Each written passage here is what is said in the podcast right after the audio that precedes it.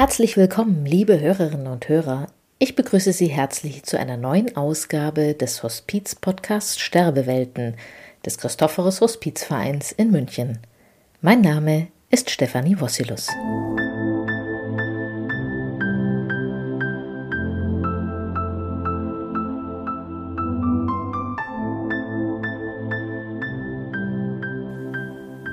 Von Beginn an spielen in der Hospizarbeit ehrenamtliche Helferinnen und Helfer eine wichtige Rolle und das auf allen Ebenen.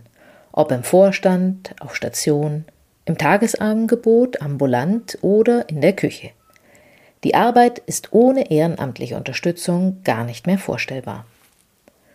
Um in der Begleitung sterbender Menschen mitzuarbeiten, gibt es eine spezielle Ausbildung, die gesetzlich vorgeschrieben und im Christophorus Hospizverein in zwei Teilen umgesetzt wird. Wie der Weg zum Hospizhelfer oder zur Hospizhelferin genau aussieht, das bespricht Michael Klausing heute mit Birgit Reindl, die als Leitung für die Ehrenamtlichen und für soziale Arbeit zuständig ist. Herzlich willkommen, liebe Birgit. Wir beide haben uns heute hier zusammengesetzt, um darüber zu sprechen, wie die Hospizbegleiterinnen-Ausbildung im Verein aussieht. Denn dafür bist du die Leitung. Schön, dass du da bist, dass du dir Zeit genommen hast. Und wenn wir beide hier zusammensitzen, dann wollen wir natürlich nicht nur informieren, wie man Hospizbegleiterin wird, sondern vielleicht auch Mut machen, darüber nachzudenken, so etwas vielleicht selber auch mal zu machen. Ja, kommen wir vielleicht erstmal zu den Einführungsseminaren. Das soll, soll das vielleicht ein Einstieg sein? Kann man das sagen? Einführungsseminare sind ein Einstieg in das Thema Endlichkeit, um überhaupt erstmal in Kontakt zu kommen? Ja, also unsere Einführungsseminare, die bieten wirklich die Möglichkeit, sich erstmal grundlegend zu informieren, ja, welche Themen gilt es zu beachten und dann auch hinzuspüren, was macht es mit mir? Ja, so was ganz Grundlegendes. Und die sind ja für jeder Mann und jeder Frau offen, egal ob sie sich dann zum Hospizhelfer, zur Hospizhelferin ausbilden lassen wichtig, wollen. Ne, dass man sich nicht. nicht. zu was verpflichten muss, genau. sondern man kann einfach eine mhm. Zeit lang hierher kommen. Es gibt es in unterschiedlichen Formen. Mhm. Also sehr populär sind zweigtägige, also Wochenendseminare, Freitag, Samstag sind die bei uns, so wo man den ganzen Tag ist, mit einer Gruppe auch. Und es gibt aber auch Nachmittagsseminare, die an vier Nachmittagen stattfinden und sogar ein Abendseminar, wo man an sechs Abenden herkommen kann. Also es mhm. gibt eine Bandbreite, die auch ja so überlegt wurde oder die wir so auch anbieten, damit wir unterschiedliche Menschen erreichen. Denn arbeitende Menschen haben zu anderen Zeiten Zeit, als wenn man viel frei hat oder vielleicht schon Pensionär ist. Also wir wollen eine möglichst große Bandbreite abbieten, mhm. äh, anbieten. Ne? Ganz genau, weil das, ähm, ja, das spiegelt auch das wider, was wir später, wenn sich jemand äh, entscheidet, Hospizhelferin, Hospizhelfer zu werden, wieder wir haben ja auch Berufstätige, Vollzeitberufstätige, Teilzeit, aber auch Menschen, die schon in Pension sind.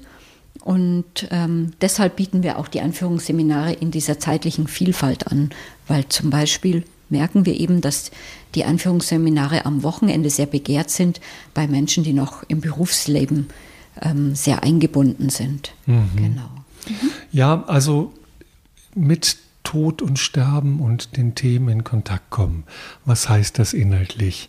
Vielleicht erzähle ich als jemand, der, der regelmäßig diese Seminare macht, einfach mal kurz ein paar Stichworte, worüber wir da sprechen. Das ist einmal wirklich die Auseinandersetzung mit zwei großen Frauen. Einmal mit Cicely Saunders, die die Hospizbewegung mitgegründet hat, und Elisabeth Kübler-Ross die ganz maßgeblich in der äh, Kommunikation ganz viel mitgestaltet hat und auch heute immer noch mitgestaltet, obwohl sie schon lange tot ist. Also über diese beiden Frauen und auch ihr Lebenswerk werden wir einiges erfahren, denn wir in der Hospizbewegung sagen ja immer, es hat ganz viel mit Haltung zu tun, was wir tun. Also das heißt, ist es wichtig, eine Haltung zu entwickeln. Wie schaue ich auf andere? Wie schaue ich auf mich? Wie schaue ich auf das Thema Tod und Sterben und auch Trauer. Und auch Trauer, das als letztes, wird in dem, äh, wird in dem Einführungsseminar oder spielt in dem Einführungsseminar immer eine Rolle. Denn Trauer ist ein wichtiger Teil von den Verlusten, mit denen wir da auch zu tun haben. Und jeder hat schon mit Verlusten im Leben zu tun. Das Besondere finde ich immer bei den Einführungsseminaren ist, dass, äh, dass man in der Gruppe anfängt darüber zu sprechen. Und meine Erfahrung ist, viele Leute, die kommen, haben eigentlich im größeren Kreis noch nie über die Verluste gesprochen. Und für die ist das schon ein, ein Schritt über eine Schwelle und eine Schwelle, wo sich, hinter der sich aber was öffnet, wenn man den Mut hat, diesen Schritt zu gehen. Und auch in der Gruppe passieren immer wieder tolle Sachen. Und eine Sache ist vielleicht auch noch wichtig, also auch wenn man nicht vorhat, Hospizhelferin zu werden, kann man dorthin gehen und kann sich das anschauen. Und dann kann man sich aber auch ansehen, was für Leute machen diese Arbeit eigentlich. Also da bin ich dann zum Beispiel oder die Petra Meyer-Mietke. Ähm, also das sind verschiedene Leute, aber auch in jedem Einführungsseminar eine Einsatzleitung, so heißt das, also Sozialarbeiter, die mit, einem, mit einer ehrenamtlichen, äh, mit einer Frau in der Regel, die als äh, Hospizhelferin schon arbeitet, kommt. So erfährt man wirklich eine ganze Menge über die praktische Arbeit. Das ist sozusagen unser Werbeblock, den wir dann auch mhm. haben, wo wir sagen, Mensch Leute, das ist interessant, davon könnt ihr was mhm. haben. Ne? Ganz genau wenn ich da einhaken darf, Michael, an der Stelle, das sind, sind die Geschichten, die Fallbeispiele, die dann von unseren Ehrenamtlichen kommen und die sie erzählen im Einführungsseminar den Teilnehmenden. Und ich glaube, das, das ist das, was wirkt tatsächlich, ja, ja was hängen bleibt. Äh, die Geschichten, die sie erleben mit den äh, Schwerstkranken und ihren Zugehörigen, das ist einfach ähm, so anschaulich und ja, und oft sehr mitreißend auch mhm. möchte ich tatsächlich so benennen. Mhm. Genau. Mhm. Ja, aber auch ganz lebenspraktisch mal, wie, wie sehen die aus? Wie reden die? Was machen die? Was haben die für Erfahrungen gemacht? Also das ist so mhm. wirklich sich ein Bild machen und äh, es ist auch ein Selbsterfahrungsanteil noch mit dabei, wo man mal schaut, wo stehe ich eigentlich im Moment. Also es wird vielleicht deutlich, es ist eine große, eine große Bandbreite verschiedener Sachen, wo man aber erstmal offen gucken kann, auf wen treffe ich, was macht das Thema mit mir und wie geht es mir damit. Dann gibt es einen zweiten Teil, das Vertiefungsseminar. Da wirst mhm. du uns jetzt gleich ein bisschen mhm. was dazu erzählen. Mhm. Wie läuft mhm. das ab? Ich bin im Einführungsseminar, habe die Einsatzleitung gesehen und die Hospizhelferin findet es klasse und möchte mitmachen. Was passiert dann? Mhm. Also die Vertiefungsseminare sind im Gegensatz zu den Einführungsseminaren nicht öffentlich ausgeschrieben. Das heißt, äh, die oder derjenige, der aus dem Einführungsseminar geht und sagt, ich möchte mich tatsächlich jetzt zum Hospizhelfer, zur Hospizhelferin ausbilden lassen, ähm, der schreibt uns einfach an, mhm. dass er Interesse hat, äh, an einem der nächsten Vertiefungsseminare teilzunehmen. Wir laden dann vorab zu quasi zu einem Gespräch ein. Das sind ganz konkret die beiden Kursleitungen, die zwei Sozialpädagoginnen und Sozialpädagogen, die den Kurs durchführen werden, der übrigens ja, zweieinhalb bis drei Monate dann dauern wird. Also richtig umfangreich. Mhm, ganz mhm. genau. Und ähm, bei diesem Gespräch geht es nochmal so um die Motivation. Die Kursleitungen interessieren sich dafür, wieso möchte dieser Mensch denn jetzt gerne Hospizhelfer werden, ja? Und dann schauen wir auch nochmal gut drauf, ob das Ehrenamt von der Zeit her auch gut in das Leben passt dieses Menschen, ganz genau. Ja, und wenn man sich dann einig ist, äh, dass der Bewerber, die Bewerberin ja ins Vertiefungsseminar kommt, dann, ja, dann geht es tatsächlich über zweieinhalb bis drei Monate. Wir starten das Vertiefungsseminar mit äh, einem Freitag-Samstag-Block, enden dann auch mit einem Freitag-Samstag-Block Und zwischendrin trifft man sich immer an einem festen Nachmittag in der Woche. Mhm, also Freitag, Samstag hat immer den Vorteil, dass man auch miteinander als Gruppe auch in Prozess gehen kann. Das ist ja genau. beim Einführungsseminar auch so. Also da geht es quasi gleich gut los. Mhm, mhm, mhm. Und ja, diese zwei Tage auch einfach, um sich sukzessive mit entsprechend Zeit gegenseitig kennenzulernen, weil es ist tatsächlich ein ganz intensiver Prozess, in den man einsteigt mit der Gruppe. Und so was du, Michael, vom Einführungsseminar schon gesagt hast, ist es natürlich noch mal intensiver im Vertiefungsseminar, weil es tatsächlich nicht um große Wissensvermittlung geht, sondern es ist ein Prozess und es geht auch um Haltung, mhm. Entwicklung von Haltung. Und es wird auch sehr viel, ja, von Persönlichem erzählt. Und da ist das Schöne, dass wir merken, die Menschen kommen aus unterschiedlichen Richtungen und, und Lebenszusammenhängen, aber dieses äh, Thema, wofür sie sich alle interessieren, schweißt ungemein zusammen. Das heißt, man lernt sich auch richtig gut kennen. Ja. Mhm. Und es geht so weit, dass sich die Ausbildungsgruppen oft viele Jahre danach, nach der Ausbildung noch treffen, weil sie in diesen ja, Wochen sehr eng zusammenwachsen und auch sehr viel Persönliches ausgetauscht wird. Und es ist ein gemeinsamer Lernprozess. Und wir hatten jetzt gerade wieder so ähm, quasi eine Auftaktveranstaltung mit den neuen Ehrenamtlichen, die gerade ein Vertiefungsseminar abgeschlossen haben. Und die haben sich dann nach drei Wochen wiedergesehen und die Freude war so riesengroß, ja, sich zu sehen. Und ja, das ist einfach schön. Ja, und. Ähm, also, wenn das Vertiefungsseminar dann fortgeschritten ist, gibt es dann auch sowas wie ein Praktikum oder etwas, mhm. wo man praktisch was sich anschauen kann oder auch eine Erfahrung macht? Mhm, ganz genau, das gehört unbedingt dazu zum Vertiefungsseminar. Das sind drei oder vier Praktikumseinsätze, entweder in einem Pflegeheim oder hier bei uns im stationären Hospiz. Und der Fokus bei dem Praktikum liegt darauf, wirklich Kontakt äh, herzustellen zu den Menschen, den ich besuche, aber auch wieder bewusst Abschied zu nehmen. Ja, das, das mhm. ist der Sinn und das ist uns ganz wichtig und deshalb sind sie ein ganz bedeutender Bestandteil vom Vertiefungsseminar, diese Praktikas. Macht es aus deiner Sicht Sinn, eine, Hospiz, eine Ausbildung zum Hospizbegleiter zu, zu haben? Kann das nicht jeder automatisch selber? Ich denke, es macht Sinn, weil das, was man lernen kann und lernen darf, trägt einfach, vor allem auch in schwierigen Situationen, ja. Ähm, uns ist es ganz wichtig, den angehenden Hospizhelferinnen und Hospizhelfern Handwerkszeug mitzugeben in die Situationen, wo sie schwerstkranke und ihre Zugehörige begleiten, um nicht unsicher zu werden ja, um einen sicheren Boden unter den Füßen zu haben, um ähm, eine Werkzeugtasche, so nenne ich es jetzt mal, zu haben, ähm, wo sie auch in unterschiedlichen Situationen reagieren können und auch schon so gewappnet hingehen zum Einsatz und wissen, ich habe dann einen Rucksack mit, mit so manchem, an Instrumenten, wo ich auch herausfordernde Situationen gut mhm. ähm, ja, bewerkstelligen kann. Ja, genau. auch später, wenn man sich entschieden hat, wirklich auf diesen Weg zu gehen, ähm, ist man ja nicht allein.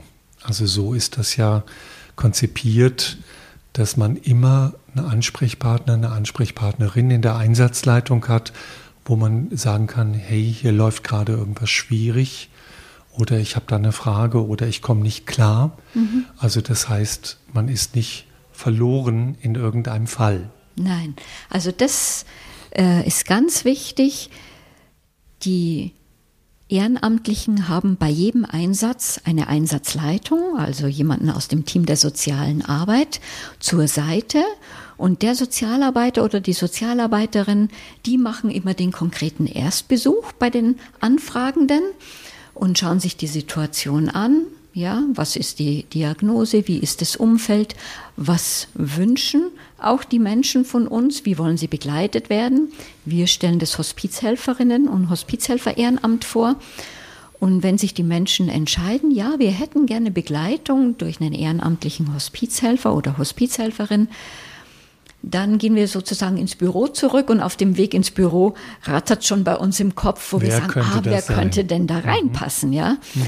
Weil äh, dadurch, dass wir unsere Ehrenamtlichen selber ausbilden, haben wir ja ein ganz gutes Bild davon, ja, ähm, welche Vorlieben hat auch ein Hospizhelfer, was bringt er mit, mhm. In, ähm, für welche Situation kann er gut passen. Und wenn wir dann so eine Idee haben, dann rufen wir bei der Ehrenamtlichen oder dem Ehrenamtlichen, den wir uns da gut vorstellen können, an und stellen die Situation beim Patienten vor und fragen auch, könnten Sie sich vorstellen, in dieser Situation zu begleiten? Und der Ehrenamtliche oder die Ehrenamtliche entscheiden dann, ja, das kann ich mir gut vorstellen und meistens bekommen wir auch ein Ja. Und dieses sogenannte Matching funktioniert eigentlich auch immer sehr gut, weil wir, wie, wie ich gerade schon gesagt habe, unsere Ehrenamtlichen sehr gut kennen mit ihrem Profil. Also uns ist wichtig zu wissen, wo in München wollen sie begleiten. Kann, darf das die ganze Stadt sein oder soll es nur eine bestimmte Region sein? Und äh, wir wissen auch, ob jemand empfindlich ist auf Raucher oder eine Tierhaarallergie hat. Alle diese Dinge fragen wir vorher ab. Und so können wir einfach immer ziemlich passgenau mhm. ähm, die Ehrenamtlichen mit den zu Begleitenden zusammenbringen. Und es klingt auch so, man wächst ja mit den Herausforderungen. Das heißt, es kommt, kommen immer neue Fälle auf einen zu, neue Menschen, man muss sich immer neu einstellen. Und dann erlebt man auch miteinander was, was auch zusammenschweißt, so hast du das mhm. auch gesagt. Ähm, ich behaupte ja immer, die Arbeit als Hospizhelfer ist ein Erkenntnisweg, gerade weil man immer wieder bei sich selber landet, immer wieder schauen muss, wie gehe ich das an, was ist mir wichtig, wo bin ich da, wo ist der andere, wo muss ich vielleicht eine Grenze setzen, wo kann ich einfach mein Herz öffnen. All diese Dinge, über die man normalerweise im Alltag nicht redet, die werden dort wichtig. Mhm. Mhm. Ja, so ist es tatsächlich, Michael. Das hören wir auch von den meisten langjährig schon engagierten Hospizhelferinnen und Hospizhelfern, dass äh, sie praktisch das hält, bei diesem Ehrenamt zu bleiben, weil sie tatsächlich mehr mitnehmen, als sie selber geben. Also so formulieren sie es tatsächlich wortwörtlich und ähm, dass sie auch so viel lernen dürfen, so fürs persönliche Leben auch, zu differenzieren, was ist mir denn eigentlich wichtig in meinem Leben mhm. und das immer wieder zu reflektieren. So geht es uns Hauptamtlichen natürlich uns auch. Uns geht es genauso. Ja, ganz also genau. Das und das macht dieses Prinzip. Ehrenamt und auch diese hauptamtliche Arbeit einfach so spannend, weil es sind einfach Geschenke, die wir äh, durch die Begleitungen bekommen, dass wir angeregt werden zu überlegen, was ist uns wichtig und was wollen wir uns, was stellen wir uns für unser Leben auch vor und, was wollen wir tatsächlich vielleicht auch hinter uns lassen, weil es gar nicht so ausschlaggebend ja. ist. Der Tod ist ja ein mächtiger Lehrer und weist uns immer wieder auf Prioritäten hin. Also wenn man sich anfängt damit auseinanderzusetzen und sich ihm zu nähern, wird schon deutlich genau diese Fragen, die du benennst tue ich eigentlich das, was mir wichtig ist? Was habe ich bis, wie ist das Leben bisher gelaufen? Was möchte ich noch in die Wege leiten? Und wie bin ich mit Menschen? Also eine Kollegin von mir hat mal gesagt, für sie wäre immer ein ganz zentraler Punkt, sich zu fragen, habe ich genug geliebt? Das hat mich sehr überzeugt, mhm. mhm. wo ich gedacht habe, ja, da hat sie recht. Mhm. ähm, wir sind jetzt schon bei der Arbeit als Hospizhelferin. Ähm, da gibt es auch ganz unterschiedliche Formen, wie man bei uns mitarbeiten kann. Also jetzt wäre so der Punkt, ja, also jemand hat das Einführungsseminar gemacht, ist dann ins Vertiefungsseminar gegangen, hat, ist den ganzen Prozess mit durchlaufen, hat auch ein Praktikum gemacht und jetzt geht es in die praktische Arbeit. Was kann man da machen? Mhm. Wir haben also unterschiedliche Einsatzgebiete. Einmal stationär, das ist bei uns hier im stationären Christophorus-Hospiz. Dann gibt es die stationären Einsätze praktisch in Alten- und Pflegeheimen in München, wo wir feste Begleitgruppen haben. und tatsächlich auch in Kliniken, dort auf Palliativstationen oder dass man auf Normalstationen über den palliativmedizinischen Dienst eingesetzt wird. Der stationäre Einsatz, ähm, der ist oft ganz vorteilhaft, äh, ja, für Menschen, ähm, denen es einfach vielleicht gerade am Anfang wichtig ist zu wissen, wenn ich denn weggehe, ist der Mensch weiterhin gut versorgt durch das hauptamtlichen Personal. Aber auch ganz wichtig für die Menschen, die einfach ähm, viel anderes auch zu tun haben, sei es die Arbeit oder anderes Engagement, dass sie wissen, diesen Mittwochnachmittag oder immer Mittwochnachmittags bin ich einfach genau. im Klinikum auf Station oder bin ich im Pflegeheim und mache meinen Dienst oder im stationären Hospiz. Das heißt, auch wenn man arbeitet, kann man das sich einrichten. Also das war zum Beispiel für mich immer ein mhm. Punkt, weswegen ich stationär mitgearbeitet habe, weil ich immer gesagt habe, das kann ich mit meinem Dienst verbinden und dann weiß ich, von dann bis dann bin ich halt im Ehrenamt. Mhm. Mhm. Ganz genau. Und wer unter der Woche keine Zeit hat, weil er beruflich so eingespannt ist, der kann auch gut am Wochenende eingesetzt werden. Mhm. Genau. Und dann haben wir noch die Einzelbegleitungen. Die Einzelbegleitungen, die sind im häuslichen Bereich oder im Pflegeheim und die sind an keinem festen Tag.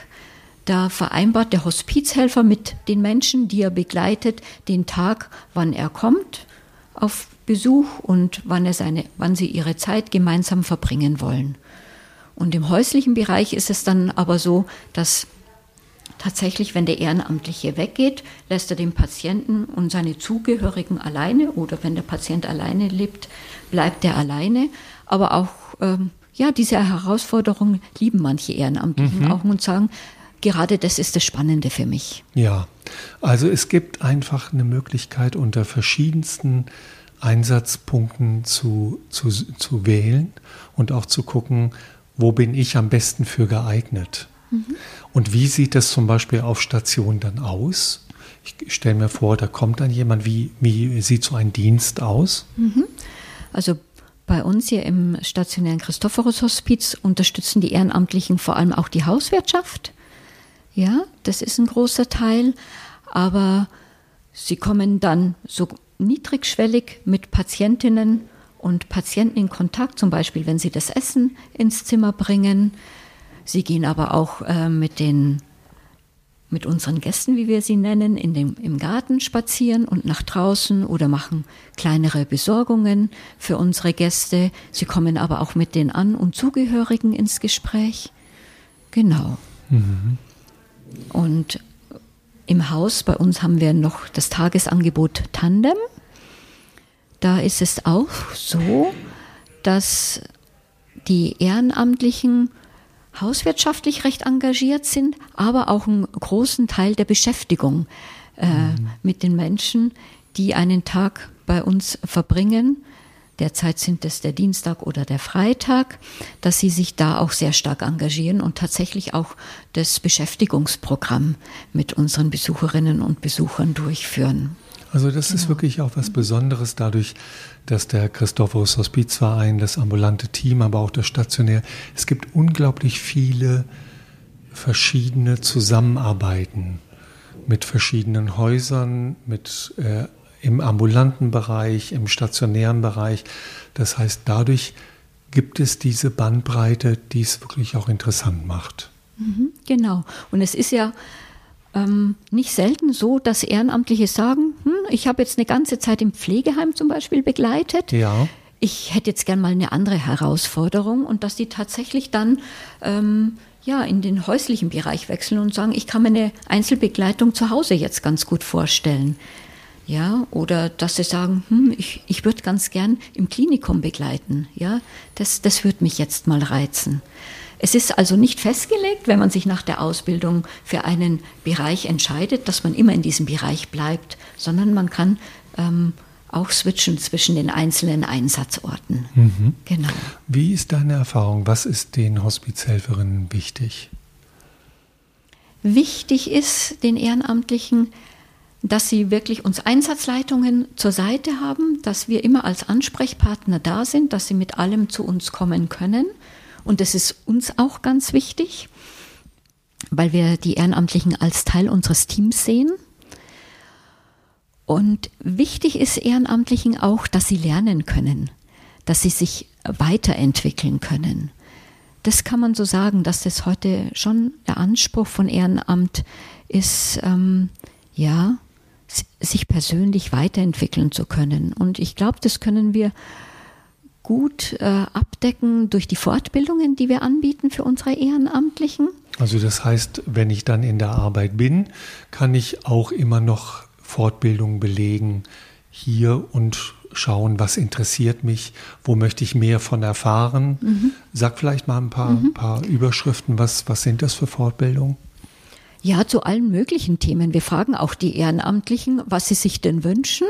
Mhm. Und das Programm geht übers ganze Jahr und sie können sich auswählen. Das, das sind medizinische Themen, das sind pflegerische Themen, das sind Themen zur Kommunikation, ja, zu Demenz etc. Themen, die sich auch immer wieder mal wiederholen, weil wir ja auch dann immer wieder neue Ehrenamtliche kriegen oder die wir auch wiederholen, weil man es gerne mal vergisst und eine Auf Auffrischung möchte. Also ganz unterschiedliches, aber auch Dinge zur Selbstpflege bieten wir an oder dass wir gemeinsam auch mal Filme schauen und dann darüber diskutieren. Also es ist so eine ganz bunte Mischung.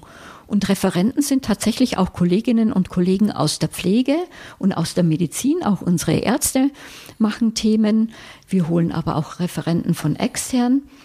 Den meisten Teil des Fortbildungsprogramms stemmen aber wir Sozialpädagoginnen und Sozialpädagogen. Okay, und das macht euch auch Spaß? Das macht uns Spaß, weil also wir lieben diese zwei Standbeine, die wir Sozialarbeiter hier haben im CHV. Zum einen ist es die Patientinnenarbeit und das andere eben die Ausbildung und die Begleitung unserer Ehrenamtlichen. Also die Mischung macht's aus und, und auch die, ja, wir sind immer wieder begeistert, welche Vielfalt an Ehrenamtlichen wir haben, die auch so wertvoll ist, weil ja auch die Vielfalt der Menschen, die wir begleiten, so groß ist. Mhm. Und das macht einfach un unwahrscheinlich viel Spaß. Ja. Wenn Hospizhelferinnen in Sterbesituationen kommen oder auch in schwierige soziale Situationen, müssen die das ja auch irgendwie verarbeiten. Wie, wie klappt das oder was unterstützt sie da? Mhm. Zum einen wissen sie, dass sie immer uns Hauptamtliche kontaktieren können, ja. Und ähm, ganz wichtig ist die Supervision, die wir anbieten. Ja, das ist die Supervision ist dazu da, dass sie das äh, reflektieren können, was ihnen in den Begleitungen begegnet. Ja, was ähm, dieses Mitmenschliche mit ihnen macht. Und da denke ich, ist die Supervision sehr wertvoll, vor allem, weil man auch voneinander lernt, weil die anderen aus meiner Supervisionsgruppe auch aus ihren Erfahrungen berichten. Sie haben vielleicht schon mal Ähnliches erlebt. Also auch dieses Voneinanderlernen ist, ist ganz wichtig. Genau. Mhm. Und, und das ist einfach durch die Supervision möglich. Als ich begonnen habe vor langer Zeit als Hospizhelfer, ähm, da waren die meisten so in meinem Alter. Und jetzt inzwischen hat sich aber da was verändert, dass viele jüngere Leute auch mit in unserem Bereich wollen. Mhm. Das finde ich eine ganz interessante Entwicklung. Es gibt immer noch, die meisten, sage ich mal, sind so in meinem Alter, also 60 plus, wo man Zeit hat und wo man oft auch schon eigene Erlebnisse mit Verlusten hatte. Aber jetzt in der letzten Zeit, da hast du mich drauf gebracht, gibt es eben viele jüngere Leute, die hoch motiviert auch in die Sterbebegleitung rein wollen. Mhm. Wie kommt das? Ja, das ist tatsächlich so. Wir finden es ganz spannend und natürlich wunderbar, dass wir auch ja, junge Hospizhelferinnen und Hospizhelfer einsetzen können. Ja, es ist ganz spannend, es, weil es wirklich sehr viele junge so reflektierte Menschen gibt und die, wie übrigens die meisten, die sich für dieses Ehrenamt entscheiden, meist schon seit vielen Jahren sich mit dem Thema beschäftigen und sagen, jetzt ist der richtige Zeitpunkt, jetzt mache ich die Ausbildung. Und bei den jungen Menschen, ja, haben wir so hören dürfen, ist es oft die Zeit, ja, äh, nach der Schule, äh, nach dem Abitur oder oder bevor man das Studium beginnt oder wenn Studium gerade fertig ist und so. Also in so Zwischenzeiten beginnen sie die Ausbildung. Und ähm, ja, das Besondere ist, dass die bei den jungen Menschen natürlich noch ganz viel in Bewegung ist im Leben, ja, dass sie nicht äh, wissen, wo, wo verschlägt mich jetzt die Ausbildung hin oder wo muss ich hin wegen meinem Studium oder wo werde ich dann beruflich eingesetzt, was die Firmen verlangen ja heute eine hohe Flexibilität. Also damit müssen wir einfach leben, aber wir profitieren auch davon. Also von uns wenn wir junge Ehrenamtliche ausgebildet haben, die sind dann auch, was weiß ich, zur Doktorarbeit nach Berlin gegangen oder beruflich in eine andere Stadt. Aber auch wir haben schon Ehrenamtliche von anderen Hospizdiensten aus der Republik bekommen, weil sie einfach zur Arbeit oder zum Studium nach München gekommen sind, ja. Und deshalb sehen wir, finden wir das ganz wertvoll, auch Junge auszubilden, weil wir sehen sie einfach als Multiplikatoren der Hospizidee. Mhm. Ja. Gibt's, kommen denn alt und jung gut miteinander zurecht? Ja, also Hast das kann man Beispiel schon sagen. Vielleicht, wo man das sich mal vorstellen kann? Ja. Also wir wissen aus den Ausbildungsgruppen schon mal, dass äh, die älteren Semester, sage ich, und die jungen, dass das eine tolle Ergänzung ist. Aber vor allem auch in den Begleitungen ist es total spannend, wenn ich jetzt ähm, so eine Begleitung kurz erzählen darf vom Johannes. Der Johannes hat mir auch erlaubt, das zu erzählen. Ja, der Johannes wurde von einer über 90-jährigen Dame ausgesucht. Ähm, sie zu begleiten. Und zwar war das so, als meine Kollegin zum Gespräch dort war äh, bei der älteren Dame und ihrer Nichte, hat sie eben das Hospizhelfer-Ehrenamt vorgestellt und dass wir von jung äh, bis alt quasi im Angebot haben, wenn ich das so salopp formulieren darf. Und dann meinte die alte Dame, ja, das zu ihrer Nichte, das wäre doch ganz nett, wenn ein junger Mann zu mir kommt. Ja, und dann äh, kam tatsächlich kam es zur Begleitung äh, äh, durch unseren Johannes und ja, es war einfach sehr schön, weil die Dame hat von ihren Kriegserlebnissen und auch Nachkriegserlebnissen erzählt. Ich denke, was eine große Bereicherung ist auch mhm. für, äh, für die Jüngeren. Und was so ein vorsichtiges Herantasten war, und es war ja auch Corona und Abstand geboten, ähm, das hat sich zu einer sehr schönen Nähe dann auch entwickelt. Das heißt, die konnten richtig was miteinander anfangen. Ja, wunderbar. Mhm. Und auch so eine kleine Anekdote aus der Begleitung. Johannes meinte, äh, äh dass, äh, dass die von ihm Begleitete meinte, es sei skandalös, dass er mit über 30 Jahren, also jetzt noch nicht verheiratet sei. Er macht doch einen ganz ordentlichen Eindruck. Also auch so ganz persönliche ja, Themen so kamen dann auf den Tisch. ja. ja, ja. Und mhm. also es, er sagt, es war einfach eine, eine sehr enge und sehr herzliche Begleitung am Schluss. Und ähm, ja. Wird richtig deutlich. Da kann man mhm. was für sich selber rausziehen, aber es ist auch menschlicher Gewinn einfach zwischen den Generationen. Mhm. Gerade wenn man selber wie ich zum Beispiel seine Großeltern nicht kannte. Mhm. Also ich habe immer gerne mit älteren Menschen zusammen verbracht, gerade weil ich diesen Mangel eben immer hatte und eine ganz andere Sicht bekam. Solche Geschichten wie mit dem Heiraten sind natürlich auch immer zwischen den Generationen. Da gibt es äh, unterschiedliche Sichtweisen, aber das ist ja auch gut so. Dadurch ist ja auch ein bisschen ja. Spannung. Ja, ja, absolut. Ähm,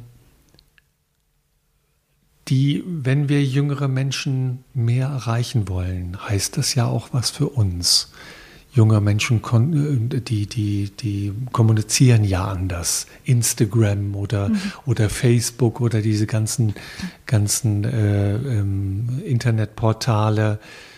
Sind wir da auch sichtbar oder, oder wie, wie, wie sprechen wir denn jüngere Menschen an? Ja, ich denke, da müssen wir noch an uns arbeiten. Mhm. Ja, weil es tatsächlich so ist, dass äh, die jungen Menschen praktisch ja, ihre Informationen aus dem Netz holen, äh, vorwiegend eben auf Instagram. Und wenn wir da in Kontakt treten wollen und auch bleiben wollen, dann müssen wir uns tatsächlich da umstellen. Mhm. Facebook, ähm, durfte ich jetzt lernen, ist äh, mehr für die Generation 50 plus, ja, und, und das tatsächlich, wenn wir junge Menschen erreichen wollen, Instagram das Medium der Wahl sein sollte. Das heißt, wir haben auch noch was zu lernen. Absolut. Birgit, vielen Dank, dass du da warst. Danke dir auch, Michael.